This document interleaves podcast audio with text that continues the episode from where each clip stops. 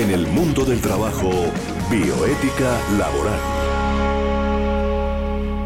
Como siempre, con mis eh, compañeros y compañeras que hoy nos están eh, acompañando, valga la redundancia nuevamente, y obviamente eh, nuestro director, que nos tiene noticias hoy importantes de continuación con el tema de las incapacidades laborales, los despidos de trabajadores en estado de incapacidad, con la doctora Silvia Elena Pérez Sanjuanelo.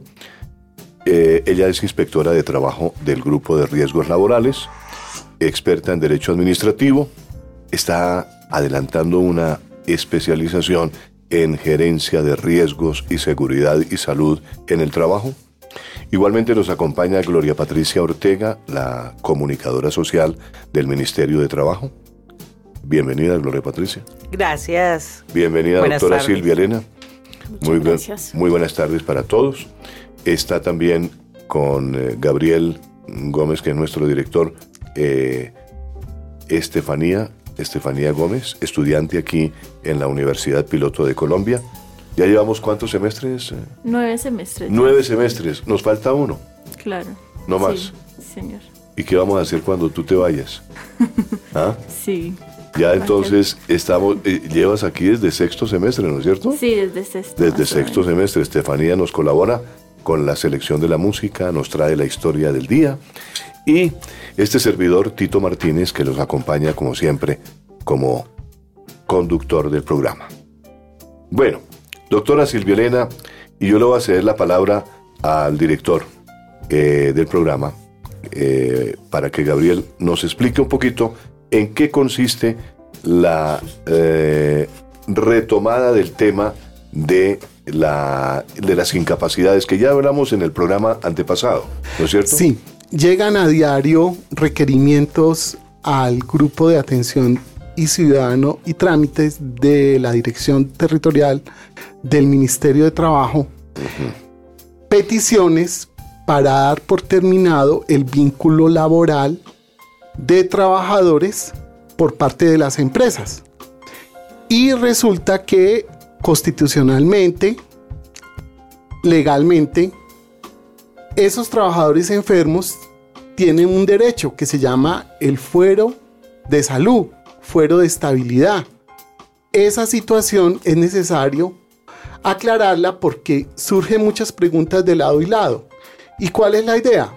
Pues que tanto trabajadores como empleadores tengan claros los procedimientos y qué dice la legislación al respecto. Comencemos entonces por definir palabritas que son claves, ¿no? Fuero de salud. ¿Qué es un fuero de salud, doctora Silvianera? Buenas tardes a la amable audiencia. Bueno, doctor, hablemos, empleemos el término como realmente es. El fuero de salud es lo que coloquialmente eh, nosotros conocemos como esos trabajadores que tienen eh, una enfermedad, un, tema de incapacidad, de discapacidad, pero en realidad eh, el derecho que se le atribuye a estos trabajadores es el derecho a la estabilidad laboral reforzada de quienes se encuentran en situación de debilidad manifiesta. O sea, lo protege. Lo protege, sí. Ese fuero de salud está protegiendo a esa persona en esa condición. Sí, señor. Entonces la, debilidad manifiesta puede ser por limitaciones físicas, psíquicas o sensoriales. Y la, jurisprudencia pues lo, ha reiterado el concepto, especialmente protegido por el artículo 53 de, la, de, nuestra, de nuestra Constitución Nacional, donde nos dice que se constituye un principio que rige todas las relaciones laborales. Dicho mandato se manifiesta en la conservación del cargo por parte del empleado sin perjuicio de que el empleador pueda dar por terminada la relación laboral al verificar que se ha configurado alguna de las causales contempladas en la ley como justas. como, como aquí realmente tenemos una audiencia muy particular, ¿no es cierto? Digamos que aquí no todos los que nos escuchan son abogados que podrían entender un poquito la terminología jurídica. Sería bueno, doctora Silvia Elena, que dentro de lo que es la parte, como usted utiliza una palabra que me gusta mucho, coloquialmente hablando, entonces pudiéramos explicarle a la gente cuándo incurre una persona en esa situación. A ver, tenemos eh, en el fuero de salud, el trabajador presenta su limitación física. Ya lo había dicho, la limitación no, tiene que ser temas solamente de salud, sino también psíquicas, eh, eh, sensoriales.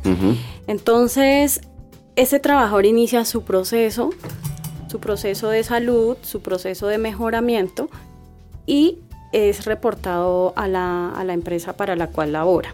¿Sí? Una vez este trabajador empieza con su proceso, y la empresa ya conoce de este tratamiento de este trabajador, pues ya ahí empieza a adquirir su fuero. Si la empresa logra despedir a este trabajador por estas condiciones o por su limitación, entonces ahí ya empieza a infringir ese derecho que tiene el trabajador y que la, la Constitución lo protege. ¿Cuándo puede lograr la empresa esa situación de despedirlo?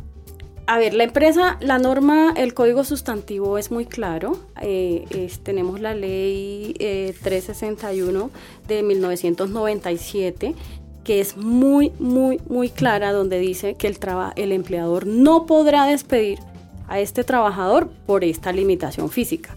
Entonces, hay unas situaciones especiales, unas causales objetivas que las trae nuestro Código Sustantivo del Trabajo, donde dice pues que una vez este trabajador haya realizado su proceso de rehabilitación y que la empresa al momento de que el, trabajador se vincule, se reincorpore a sus labores, tiene la obligación de reubicarlo. Si la empresa hace todo este proceso, lo reubica al trabajador, pero el trabajador no logra obtener mejoría, ahí sí, tiene que hacer una solicitud al Ministerio del Trabajo para que el inspector de trabajo estudie todas estas solicitudes y le autorice la terminación de la relación. El inspector de trabajo. El, inspector, de, trabajo. Al respecto, la Corte Suprema de Justicia eh, ha indicado que la protección de la ley 361 del 97 se otorga a las personas con limitaciones severas y profundas, es decir, superiores al 25% y no a quienes no alcancen dicho grado de disminución. En tanto, el derecho a la estabilidad laboral reforzada es una garantía de carácter excepcional. Mucho se ha dicho doctora Silvia, sobre el tema de jurisprudencia. digamos que ha sido un tema recurrente en las empresas, el tema de la salud de los trabajadores y de la solicitud eh, de quejas, digamos, interpuestas ante el Ministerio del Trabajo para lograr una estabilidad o para ser reconocida la estabilidad laboral reforzada. ¿Qué opina usted, doctora Silvia, sobre lo que acaba de decir Gloria? En el programa, en el programa pasado, antepasado, hace 15 días hablamos del tema. Eh, decíamos que nuestro aparato judicial ha estado avanzando en el tema porque inicialmente todo se negaba y todo era estabilidad laboral reforzada. ¿sí? Hoy en día, como dice Gloria, eh, la Corte ha dicho, las personas que obtengan el 25% de discapacidad o de, o de pérdida de la capacidad.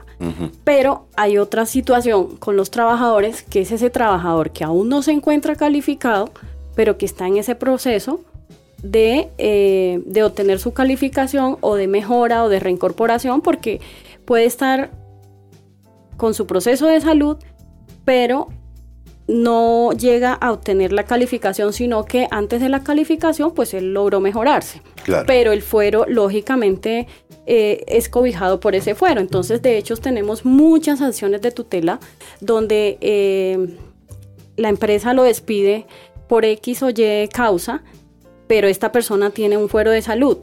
No está calificado, pero han sido tutelados sus derechos simplemente por haber violado el derecho al fuero de salud. Entonces, la, Corte que ha dicho, aquí al trabajador que se logre demostrar que tiene un proceso de salud y que efectivamente no ha incurrido en justa causa, porque ese es otro tema, o sea, el trabajador con el fuero de salud, pero que incurre en una justa causa, pues se le deberá garantizar su derecho y sobre todo el acceso, ¿qué es lo que se cobija, qué es lo que se pretende em, salvaguardar acá? El derecho a la seguridad social. Es que en el momento en que el trabajador tiene su, su, deterioro de salud y le terminan la relación laboral, pues lógicamente termina su derecho o, su afiliación a la seguridad social. Entonces es muy difícil que ese trabajador vuelva a ser vinculado por una empresa ya con un antecedente de salud. Entonces eso es lo que se pretende proteger. Correcto. Entonces el caso concreto es un trabajador que está en condición de discapacidad o de incapacidad. Un trabajador que entra a, eh, dentro de, esa, de esa situación a formar parte de un fuero. Y dentro de ese fuero está protegido por la ley. Así es. Como lo establece la ley y, la, y el código. Y la Constitución La Constitución Nacional. Bueno, hasta ahí vamos entendiendo lo que es realmente la parte protección pero usted agregó otra cosita que dice que el empleador podría despedirlo. ¿En qué condiciones lo podría despedir? Sobre, Entonces, sobre, sobre ese caso, quería poner un ejemplo conocido de la vida real, un caso de la vida real, sobre una persona que fue despedida de su cargo, sí.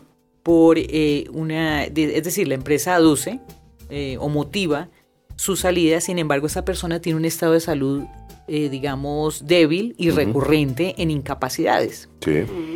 Se despide la persona, esta persona pone una tutela y el juez ordena reintegrarla, toda vez que tiene un estado, una estabilidad laboral reforzada de la que estamos hablando. Sin embargo, como no hay una causa justa supuestamente de parte de la empresa, pero no demostrada, el juez lo que hace es reintegrarla a su trabajo por un periodo, eso tiene un periodo de juego que creo que son cuatro mesecitos.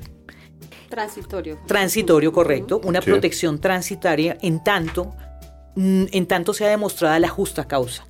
¿Qué pasa en ese proceso? Y en el caso de la vida real, esta persona pone una demanda judicial antes de que se cumpla el periodo de protección, correcto, ordinaria.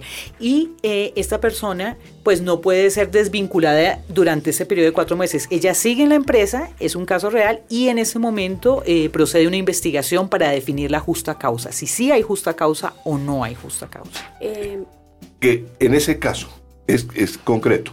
Tenemos un caso de que una persona en recurrentemente tenía incapacidades, ¿no es cierto?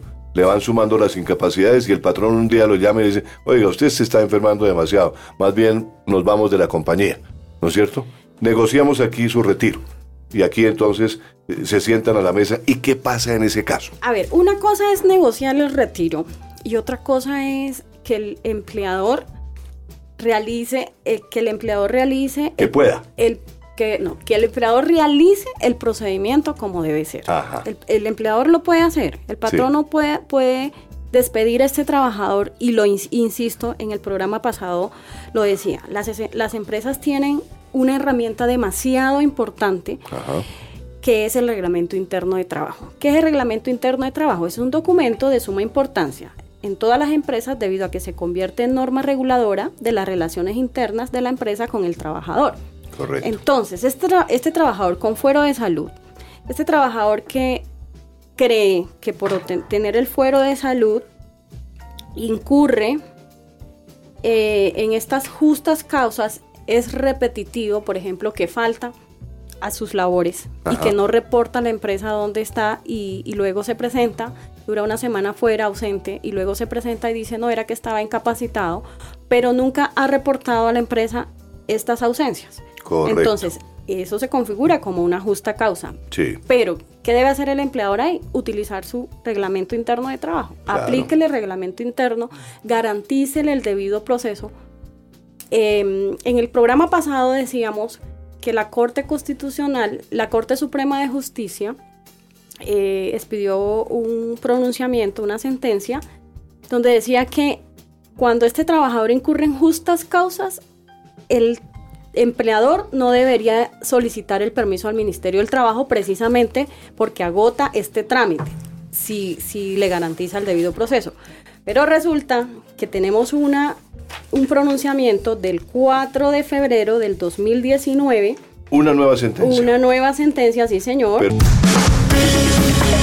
En el mundo del trabajo, políticas públicas de Estado. Y hablar hoy de políticas públicas de Estado es hablar de sentencias, porque las sentencias traen realmente lo último, las últimas determinaciones que se toman en relación con la forma como se debe manejar la relación laboral.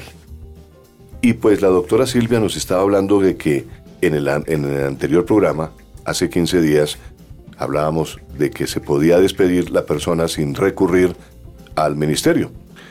Pero la nueva sentencia de este año de la Corte Constitucional dice lo contrario o, corrigió realmente la jurisprudencia anterior. ¿Qué pasó, doctora?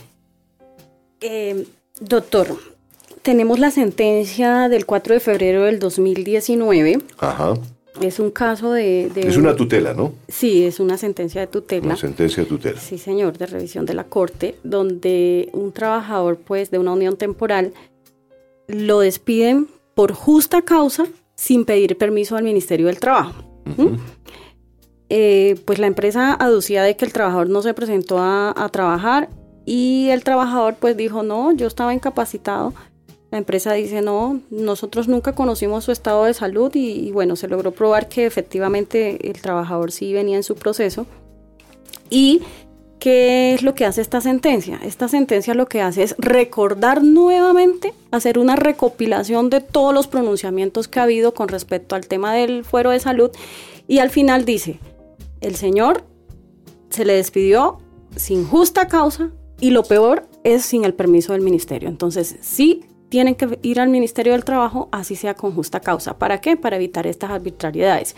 Si bien es cierto, los funcionarios del Ministerio del Trabajo no estamos facultados, de acuerdo al artículo 486 del Código Sustantivo del Trabajo, para declarar derechos ni dirimir controversias, sí podemos analizar y sí podemos avalar de que esas pruebas que está aportando la empresa como justa causa estén correctamente y que se le haya garantizado su debido proceso. Entonces, ¿qué hace la empresa? La o por el contrario, lo del trabajador también, que el trabajador tenga sus derechos. Que tenga, que tenga lógicamente sus derechos. Yo, yo insistía en el programa pasado que nosotros también garantizamos como eh, en el Ministerio del Trabajo, en el Grupo de Atención al Ciudadano, que es específicamente donde se, se tramitan estas, estas solicitudes, manejamos el derecho administrativo general y es un principio fundamental garantizar el debido proceso a las partes, lógicamente.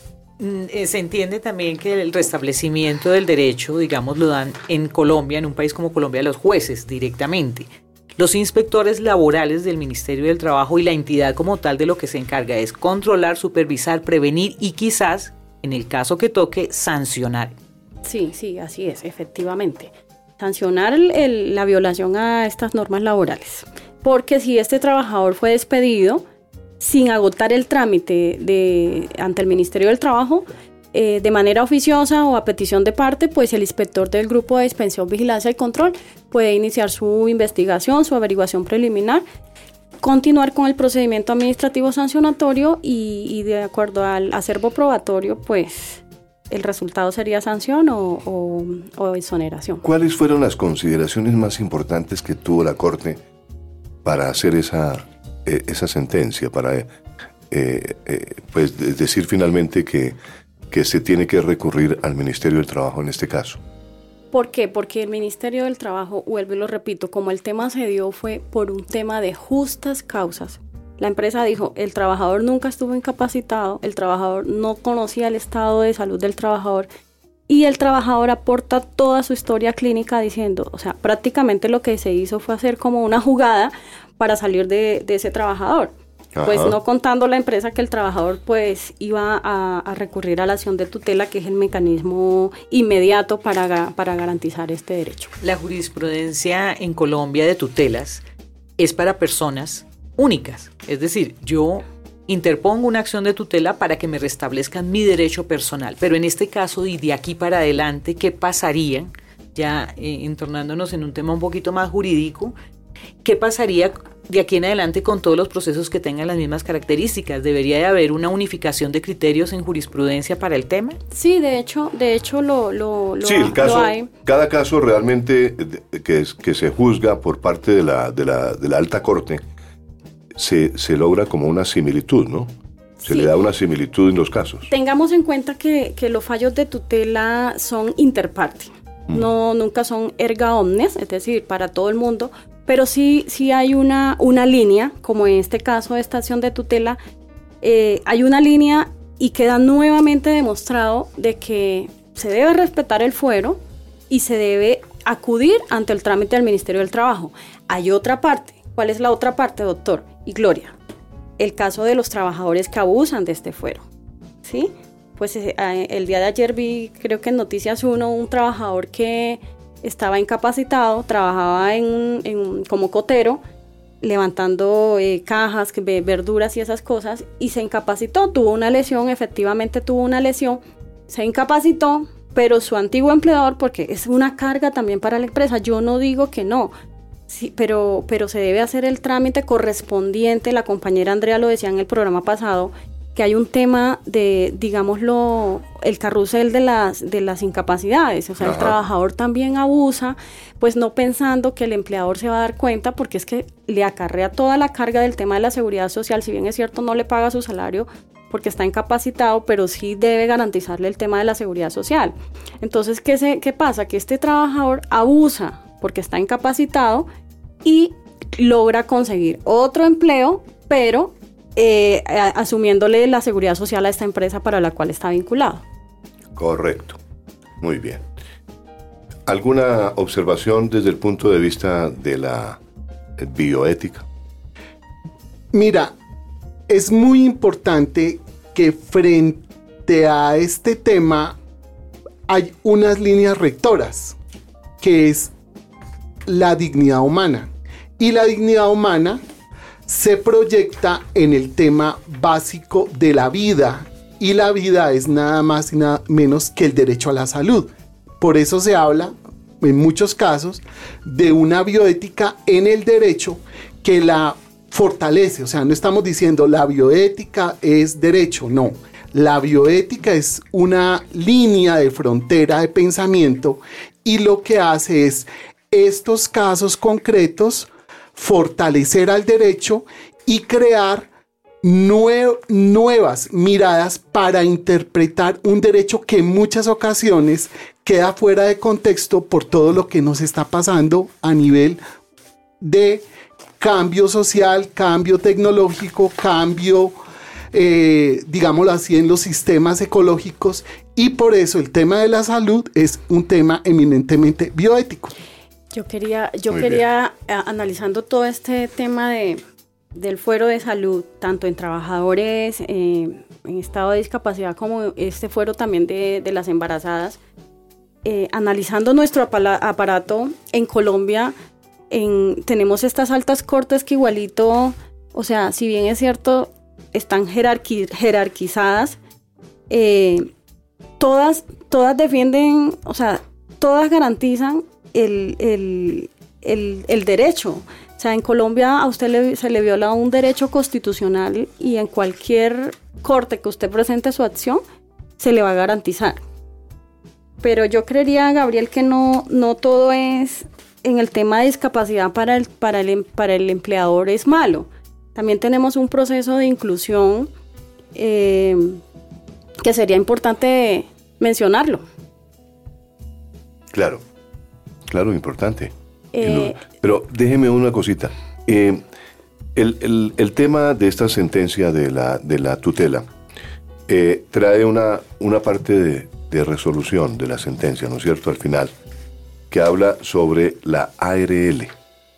Sí. El punto de la ARL dice ordenar a la ARL positiva que en el término de un mes contado a partir de la notificación de la presente providencia, conforme un comité de salud que evalúe el caso del señor Víctor Julio Díaz con la finalidad de restablecer sus condiciones de salud afectadas por el dolor crónico y mejorar su calidad de vida. El tema de la ARL también es importante que lo hemos tratado tal vez desde el punto de vista de la conveniencia de tener un, un, buen, una buena afiliación, ¿no? Una afiliación a las ARL. Sí, claro, por eso es importante. O sea, el Ministerio del Trabajo ha venido haciendo un trabajo de manera ardua con el tema de lo que es la prevención. Cuando usted crea empresa, no es solamente crear una empresa con fines lucrativos. Usted al momento de hacer una empresa tiene que pensar también que cuáles, cuáles son los costos que le va a cargar esta empresa. En este caso, pues tener trabajadores le implica hacer el proceso como debe ser, afiliar a su trabajador al sistema de seguridad social integral, que le va a evitar que este trabajador mañana más tarde sufra un accidente y que usted por no tenerlo afiliado o en su efecto no solo afiliado, porque ¿qué pasa?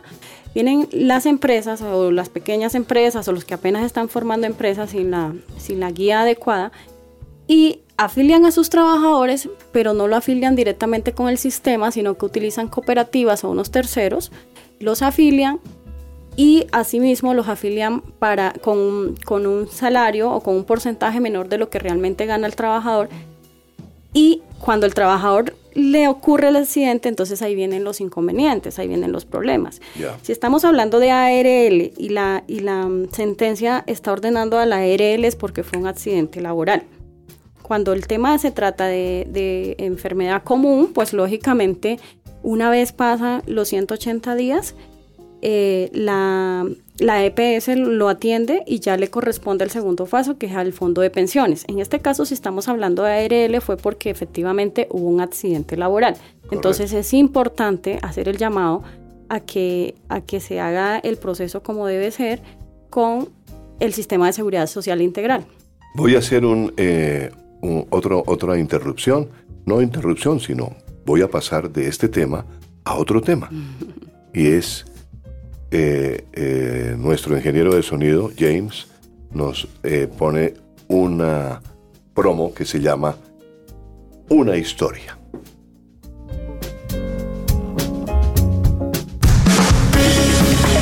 En el mundo del trabajo les contamos una historia. Con Estefanía tenemos esta mañana, esta tarde, aquí en Unipiloto Radio, eh, también una historia.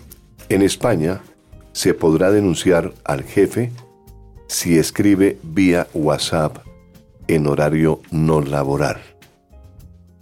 ¿Qué quiere decir eso, Estefanía? Explícanos un poquito. Eh, bueno, esta ley es la nueva ley que se creó, eh, la Ley Orgánica 3-2018 de protección de datos. Acá la normativa protege al empleado de que se reduce a responder los mensajes que su jefe le envía en horarios no laborales. De o sea que yo estoy el fin de semana y tranquilamente digo, yo no me, yo, no, no estoy obligado a responder este, este WhatsApp. ¿ah? Aquí, como, aquí eh, sería, eh, dentro del punto de vista de la, de la bioética. Hay una, hay una coalición de derechos. El derecho del empleador, en muchos casos, hay, hay empleos, por ejemplo, en, en el tema financiero, que un movimiento financiero puede implicar mucho dinero. Claro. Entonces, muchas veces, por ejemplo, los que trabajan en bolsas necesitan, así sea a las 2 de la mañana, estar dateados de los cambios para las inversiones. Entonces, en ese caso, pues, ¿qué, qué, qué colisión de derechos hay acá? El derecho a la intimidad del trabajador. El caso del periodista. Además, el, periodista que está el fin de semana. Las 24 por las, las 24. por las 24 pendiente de la noticia. O, o, los que son encargados del manejo de, la, de las empresas. Claro. Y, y, y son situaciones eh, por ejemplo, emergencias donde sí es necesario, pero ahí encontramos lo que en derecho se llama la ponderación de derechos. Entonces tenemos el derecho a, la empresa, el derecho a su sostenibilidad económica y tenemos también ponderar el derecho a la vida íntima, a la calidad de vida, al descanso, al ocio, que no son derechos digámoslo así, ganados eh, fácilmente, sino que venimos de una evolución social de cientos de años, de siglos, donde pues teníamos la esclavitud, la servidumbre, la prevalencia del derecho civil sobre eh, los seres humanos. Antiguamente no se hablaba ni siquiera de derecho laboral, se hablaba de arrendamiento de personas. Entonces, toda esa evolución legislativa ha permitido que exista las vacaciones, que exista el descanso, que la persona tenga derecho, por ejemplo, en, hora de almuerzo, que pueda alimentarse tranquilamente y no tener que estar pendiente de un WhatsApp, que es lo que está esclavizando ahora o está llenando al trabajador, que es constantemente le están enviando órdenes y órdenes y órdenes, no solamente WhatsApp, sino Gmail, todo esto. Claro. Eh, eh, eh, por favor, Estefanía, nos disculpa la interrupción, pero era del caso interpretar esto. Sí, Muy pues, bien. De hecho, acá se establece. esto es en España, ¿no? Sí, en, España. sí. Se establece, o sea, se obliga a las empresas a diseñar un protocolo de desconexión digital que realicen acciones que fomenten pues, la cultura de respeto al tiempo libre de los empleados, que es muy importante para pues, su descanso eh, bueno, de hecho también WhatsApp lo ha implementado, puede, se está pensando en desarrollar una función como respuesta a esta situación que se trata de un modo vacaciones que permitirá crear un bloqueo especial de las notificaciones de los grupos que el usuario elija. Sin duda, pues las aplicaciones eh, han permitido agilizar y minimizar algunas tareas laborales, pero también impiden que el trabajador pueda estar tener un periodo de desconexión de su trabajo. Por eso pues se ha creado esta nueva ley donde se pueda denunciar al jefe si pues escribe en horarios no laborales. Bueno, ya con respecto, cambiando de tema, en la ley de empleo, que creó las agencias oficiales de empleo, y para la erradicación de hojas de vida en Bogotá, encontramos varias direcciones a las que se pueden acudir como tal, encontramos la alcaldía de Bogotá en la carrera 60, número 63 a 52 en la Plaza de los Artesanos o en la carrera 5A, número 30 d 20 Sur en el barrio 20 de Julio. También en diferentes locaciones de Cafán, en la avenida Calle 17, número 65B 95, local 107, en el centro comercial Solo Zona. Eso es para personas que quieran enviar su hoja de vida, que estén buscando empleo, que, sean, que, que, pueden acudir a esas partes. Correcto. Sí, colocación de empleo. También tenemos en Colsubsidio, en la carrera 17, número 36, 74, piso 1 en Teusaquillo. También en Compensar, en la transversal 86B, número 59B 75 Sur Bossa Nova, o en el Sena, en la calle 69, número 1170. Para las personas que investigan, que les gusta la investigación y que quieren hacer un libro o una tesis de grado sobre derecho laboral eh, eh, a nivel mundial, digamos, derecho comparado, ¿no? Derecho laboral comparado, pues entonces el caso del WhatsApp puede ser un caso interesante para poder seguir investigando cómo se está legislando. Eh, recientemente vimos, por ejemplo, que la Corte Constitucional llamó a una audiencia especial sobre el, punto de los, de los, de, los mensajes en las, en las redes sociales, ¿no? Y, todo eso cabe dentro de lo que es un análisis de lo que está ocurriendo en las redes sociales. Entonces, eh, también se podría eh, decir que hay acoso laboral por ese lado. eso se lo dejamos a los investigadores. A ver si alguien está investigando, si a alguien le gusta el tema, ahí le dejamos el tema. Francia fue el primer país en el 2017, enero de 2017, que expidió el derecho a la desconexión como ley. Luego vino Italia y ahora este año España. España. Derecho a la, Colombia. a la desconexión virtual. Pero aquí en Colombia nosotros, en WhatsApp. Nosotros, en WhatsApp. nosotros hemos seguido mucho el derecho francés, ¿no? Sí, sí, ah. pero, pero en Colombia hay fallos jurisprudenciales respecto al tema, pero no hay legislación concreta. Sí, no, no, hay no está reglamentado. No, no hay legislación y, y, yo creo que eso va paralelo con, con la era digital. Pues y también entendámoslo desde el punto de vista lo que tú acuerdes con tu empleador, porque si tú acuerdas con tu empleador que el, la, la, aplicación del, del, WhatsApp va a ser una herramienta laboral, ¿sí? Es decir, él te va a colocar tareas, por ejemplo, las personas que hacen teletrabajo. Para el caso de las que hacen teletrabajo, pues yo eh, como, como superior de ese trabajador y en el momento pues no tengo acceso a una llamada telefónica o, no tengo acceso a una, a una videollamada, que es el caso más usual, para poder coordinar una tarea, pues se hace a través del WhatsApp, ¿no? Es lo más expedito, lo más rápido.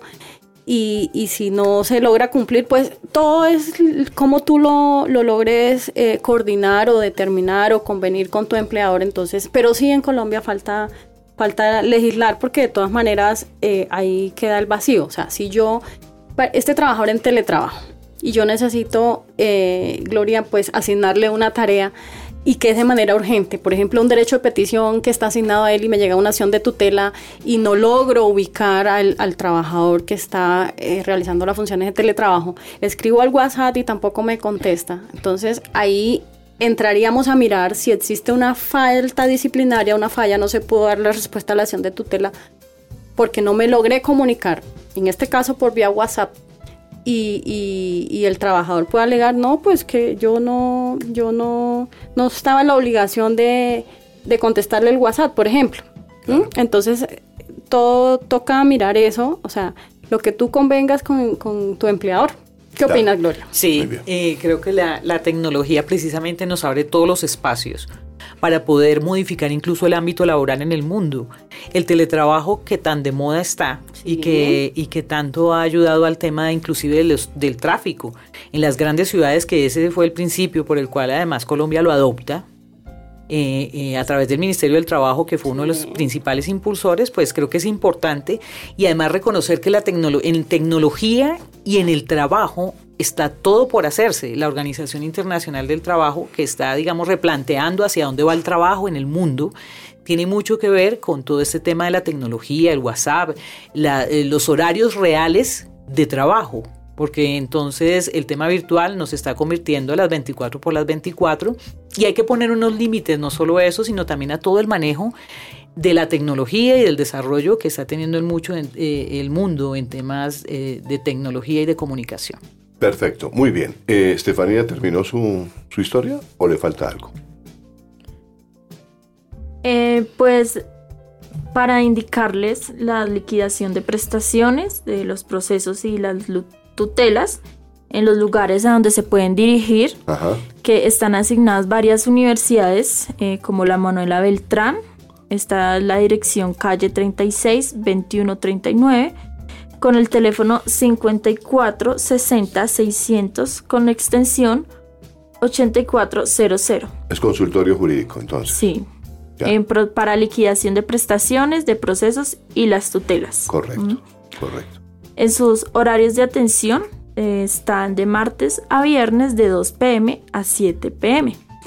Encontramos también la Universidad de los Andes, en la Universidad Autónoma, en la Universidad Católica, en el Colegio Mayor de Cundinamarca, en el Externado, en la Inca, la Javeriana, la Jorge Tadeo, la Gran Colombia, Libre, la Militar, la Nacional, en el Rosario, la San Martín, la Santo Tomás, la Agraria de Colombia y la, pues, la Defensoría del Pueblo y el Centro de Atención en Laboral de la CUT.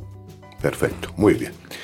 Después de la historia, vayámonos con la música.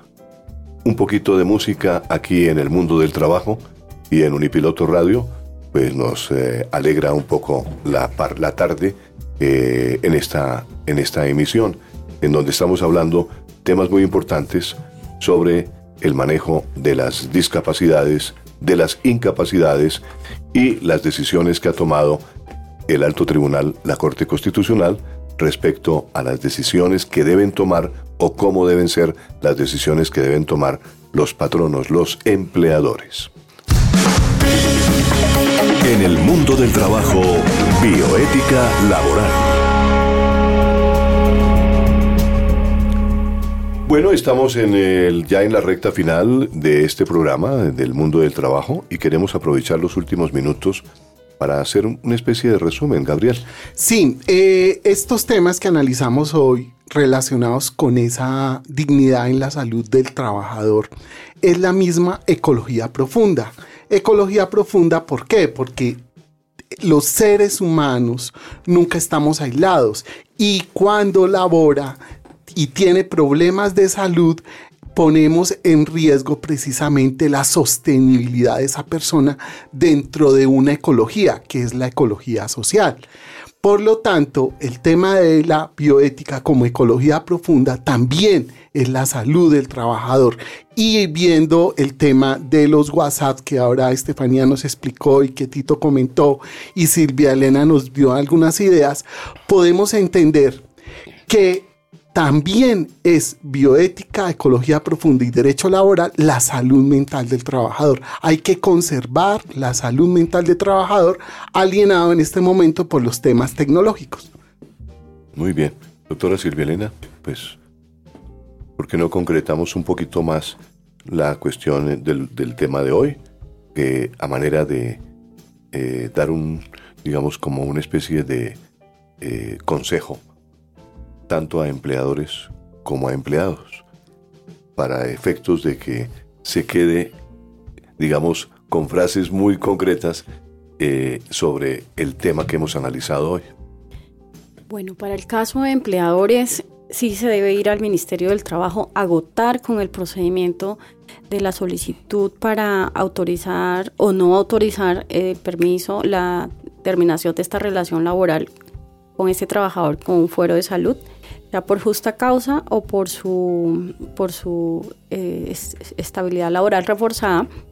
Y para los trabajadores, pues que, como lo dije en el programa pasado, no abusar. No abusar del sistema, no abusar de los empleadores, hacer su procedimiento de manera correcta, si, eh, evitando las temeridades.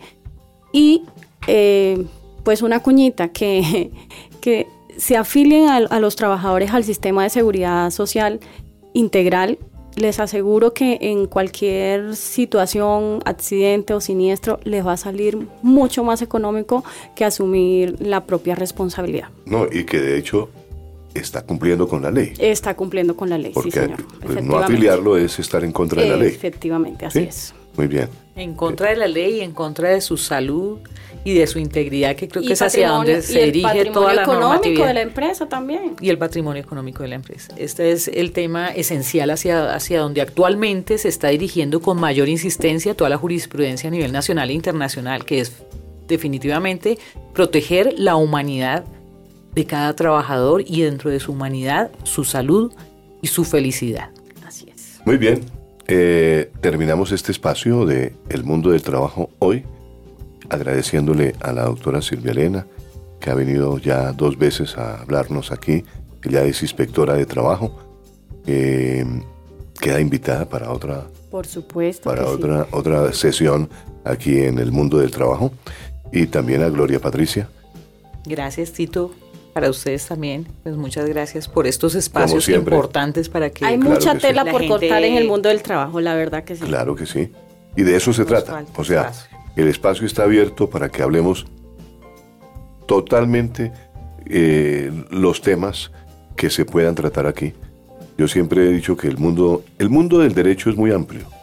El mundo del trabajo es una especialidad, pero el mundo del trabajo tiene una serie de aristas que son muy importantes aclararlas y darlas a conocer.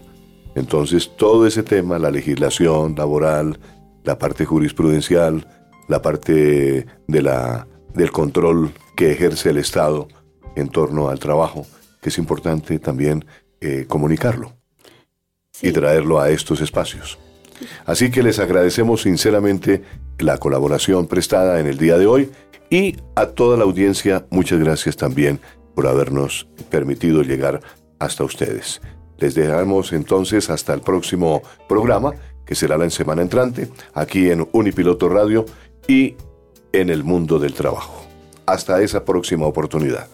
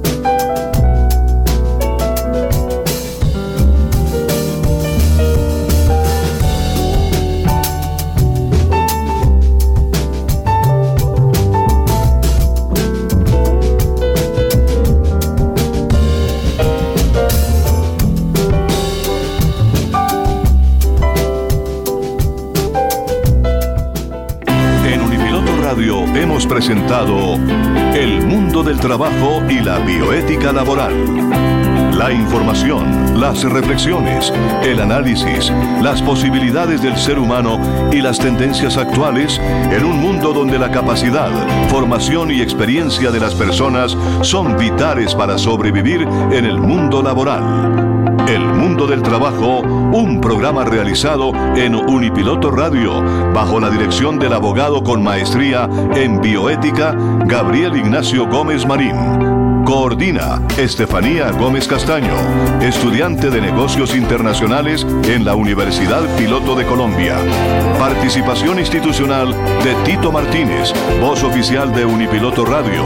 No te pierdas nuestro próximo programa los miércoles de 3 a 4 de la tarde, solo por Unipiloto Radio Online.